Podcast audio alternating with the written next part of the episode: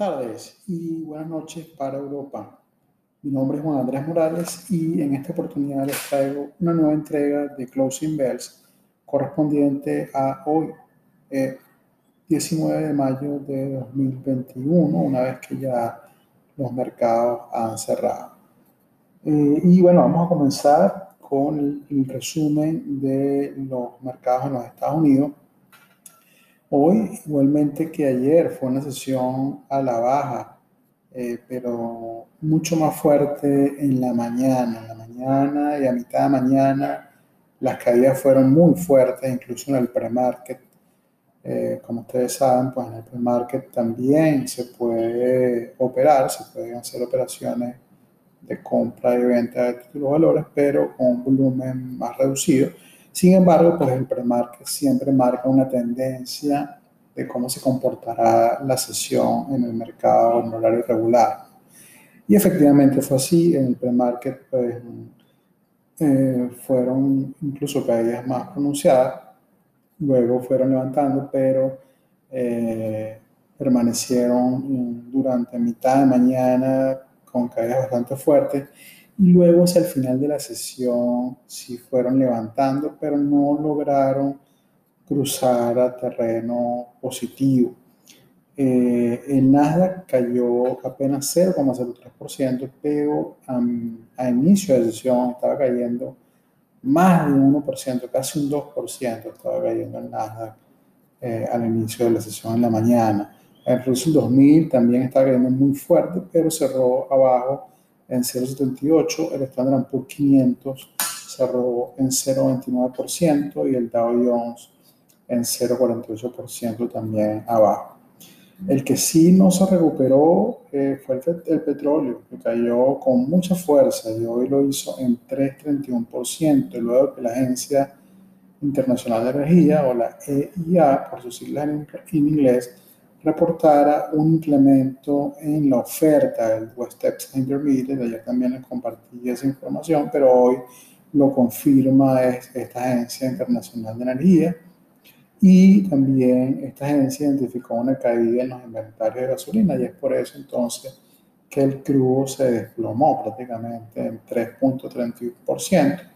Sin embargo, desde mi punto de vista y lo que he escuchado de los analistas expertos, es que el crudo y toda la industria, la petrolera, pues seguirán manteniendo una tendencia alcista. Recordemos que Goldman Sachs había dado un precio al crudo eh, durante las próximas semanas de incluso hasta 80 dólares.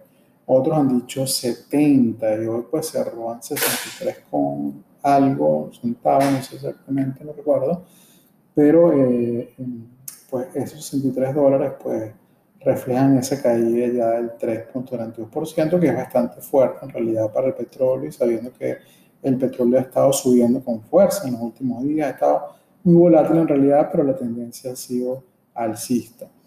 Eh, el oro subió ligeramente, 0,14%, y la plata sí cayó 1,79%. Recordemos que la plata ha estado subiendo, ahora también los analistas le dan más peso al oro, eh, sobre las criptomonedas. ¿Y por qué? ¿Por qué sobre las criptomonedas? Porque hoy eh, fue el descalabro de las criptomonedas en realidad, por ponerlo exageradamente, pero en realidad las caídas fueron hoy muy fuertes. Eh, hoy se desplomaron las criptomonedas de manera estrepitosa. En realidad, el Bitcoin perdió hoy casi un trillón de su capitalización de mercado y hasta hace unos minutos se ubicaba en los 37.523 cuando ayer estaba alrededor de los 45, 46. Eh, así de fuerte cayó hoy el Bitcoin y todavía está cayendo. Eh, está tratando de mantener ese precio de los 27, pero eh, ya cruzó desde el punto de vista técnico eh, para los que manejan gráficos o son chartistas, eh, en, una temporalidad diaria del Bitcoin, eh, la caída de hoy cruza hacia abajo un soporte muy fuerte, que es la, el promedio móvil exponencial de 200 días. y se dice que esto en realidad aplica para todos los títulos valores que eh, operan en los mercados y que también pues, manejan análisis técnico. Y es que ah, cuando esto ocurre es que ya comienza entonces un mercado bajista y que va a ser quizá más difícil que Bitcoin retome otra vez esa tendencia alcista a colocarse sobre este promedio móvil tan importante que es el, de 200, el de 200 días. Eh, Ethereum también ha estado viendo con fuerza y ya está otra vez en los 2.471, cuando recuerden que hace unos días había roto esa barrera de los 4.000, incluso llegó hasta los 4.200. Pues bueno, ya está otra vez en los 2.471. Y el Dogecoin, que también en días recientes estaba en los 50 centavos, hoy retrocedió hasta los 25 centavos en la mañana, pero eh, se fue recuperando y cerró en los 33 centavos. En realidad la caída del Bitcoin fue mucho más fuerte, llegó hasta los 31 y cerró en los 37. Eh, es decir, entraron compradores en las criptomonedas, eh, los cuales pues estiman que hacia la, larga están, estas criptomonedas eh, se recuperarán y volverán otra vez y superarán esos límites que ya han llegado. Por ejemplo, el Bitcoin sabemos que estuvo alrededor de los 56 mil pero ya algunos incluso dicen eh, que podría llegar hasta los 100 mil dólares. Yo lo dudo mucho, pero eh, es muy probable. Pues también dudamos que el Bitcoin se encontrara hoy en día o hubiese tocado los 56. Fíjense que, sí lo hizo. Eh, muchos también dicen que la caída del Bitcoin se debe a, a la negativa de China de usar el Bitcoin como eh, método de pago, pero en realidad es que nunca lo, lo ha aceptado China. En realidad, no. la posición de China siempre ha sido la misma, nada ha cambiado ahí. Eh, es decir, que esa no es la razón. Eh, desde mi punto de vista y por lo que he escuchado de los analistas y expertos, es que es simplemente una corrección quizá también un pase de factura. Algunos se atrevieron a decir un pase de factura a, a Tesla y a Elon Musk, porque él decía que iba a vender su posición de Bitcoin eh, en los próximos días eh, para el cierre del, segundo trimestre que termina en junio. Y a estos precios pues ya esa venta pues sería una pérdida para Tesla porque él compró a precios más altos. Eh, y pues se dice que es un pase de factura a, a, a Tesla para que no, no sea rentable su, su venta de, de, Bitcoin y más bien pues se retracte y no nos vende, ¿no? porque tiene una posición fuerte y esa, y esa posición pues podría también mover el precio. Eh, por otro lado, el rendimiento de los bonos de tesoro de Estados Unidos de 10 años subió, otra vez sube ligeramente a los 1,6830 por la misma razón, la misma incertidumbre que genera la inflación, eh, vuelve otra vez a subir este, eh, este rendimiento. El dólar también se fortaleció por su lado en 0,48%. Recordemos que ayer se depreció en 0,44%, es decir, que ha estado estable en estos días. En cuanto a la volatilidad implícita o el VIX, que es el indicador para este, eh, esta volatilidad, eh, hoy subió 3,94%, pero en realidad en la mañana estaba subiendo aún mucho más. Eh, y al cierre se ubica entonces en 22,18, ya sobre esa barrera de los 20. Eh, el New York Stock Exchange nos dice que hoy se negociaron apenas 760 mil millones de acciones al alza, pero casi 3 mil millones de acciones a la baja y pues el resultado de lo que hemos visto hoy, ¿no? Esta caída tan fuerte. Eh, pero estas caídas tan fuertes no solamente se vieron en los Estados Unidos, también en Europa pasó lo mismo. El FTS 100 cayó 1,19%, el DAX, eh, que es el índice de la bolsa de Frankfurt, cayó 1,77%. El CAT 40, la bolsa de París, cae 1,43% y el IBEX 35 baja 1,23%. Y en general Europa aparte de estos índices que son los principales, también estuvieron negativos. Los principales mercados asiáticos, Hansen sube 1,46%, Shanghai baja 0,51%, Kospi sube 1,19%, Nikkei, que es el índice de Tokio, baja un 98%, en contraste con lo que pasó ayer, que había tenido un repunte en, sus índices. Eh, el Sensex 30, que es el índice de la India, baja 0,58%, y Sydney, que ya abrió su sesión de mañana, está bajando fuertemente, en realidad 1.9%. Eh, recordemos que también estos índices que abren ya la sesión de mañana, ya abrió Sydney, ya luego abrirá Shanghai otra vez y Hansen, reflejan lo que pasa en los mercados de Europa y Estados Unidos. Entonces estamos viendo ya en este índice australiano un reflejo de lo que pasó en los Estados Unidos.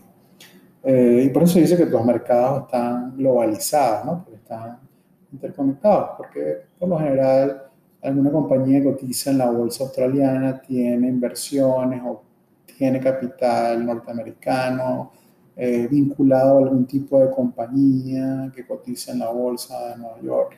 Y es por eso que se dice que está, se están globalizados los mercados.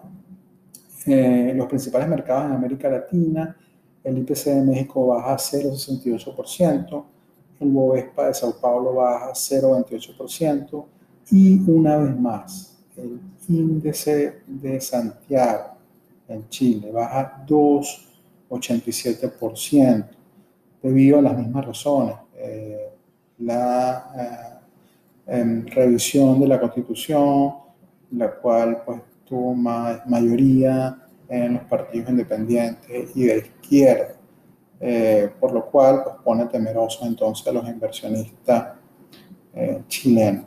Y el Merval sube apenas un 0,16%.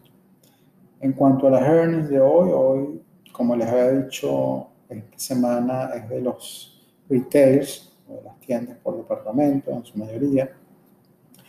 Target reportó hoy mejores ganancias por acción en 2,17 dólares y mejores ingresos en 2.430 millones de dólares a lo esperado por inversionistas, reflejando un crecimiento año versus año de 23.3%. Las ventas comparables, que es un indicador de los retailers muy importante, subió 23% cuando los analistas esperaban solo 10.7%. Y eso fue lo que hoy hizo en realidad que la acción subiera 6.09% a pesar de esas caídas tan fuertes que vimos hoy. Eh, reportó también hoy, Lowe recordemos que es un retail eh, como Home Depot, eh, enfocado hacia las remodelaciones de casas, de hogares. Y esta compañía reportó mejores ganancias por acción de 68 centavos de dólar eh, y también mejores ingresos en 670 millones de dólares a lo esperado por los analistas, reflejando también un incremento de 24% año versus año. Las ventas comparables alcanzaron un 26% versus un 20%, 20.3% esperado por los analistas. La acción sí cayó hoy 1,05%, pero esta caída, desde mi punto de vista, y es porque he estado siguiendo esta acción desde hace varios días, eh, es porque ya había subido mucho, es decir, ya estas buenas noticias ya estaban reflejadas en los precios y esto explica mucho el dicho que se maneja en, en la bolsa, en las bolsas en realidad en general, es que compra el rumor y vende la noticia.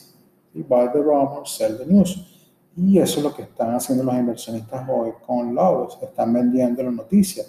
Y eh, pues ya eh, la acción comienza una vez más a corregir y volver otra vez a los niveles eh, justos o niveles más, más razonables a lo que la compañía está haciendo.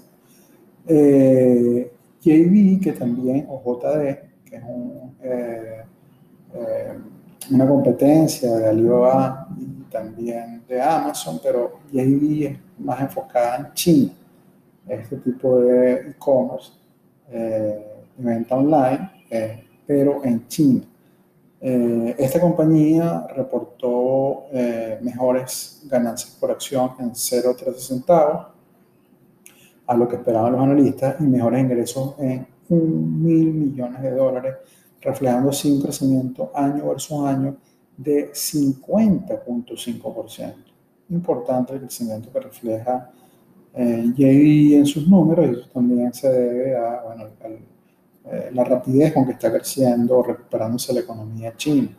Eh, los usuarios activos, eh, recordemos que un medio importante para este tipo de compañía e-commerce son los usuarios activos, no solamente registrarnos, sino que compremos activamente. Esto se puede medir y la compañía pues afirma que estos usuarios activos alcanzaron un crecimiento de 29% respecto al año anterior. Estos son casi 500 millones de usuarios adicionales, eh, perdón, 500 eh, millones de usuarios que alcanza esta compañía en su eh, lista de usuarios activos. La acción subió hoy 1.20% y subió relativamente poco también por las noticias de hoy, las caídas en las acciones tecnológicas. Es una compañía tecnológica, se viene de consumo cíclico, pero también tecnológica porque es e-commerce y por eso es que no subió tanto.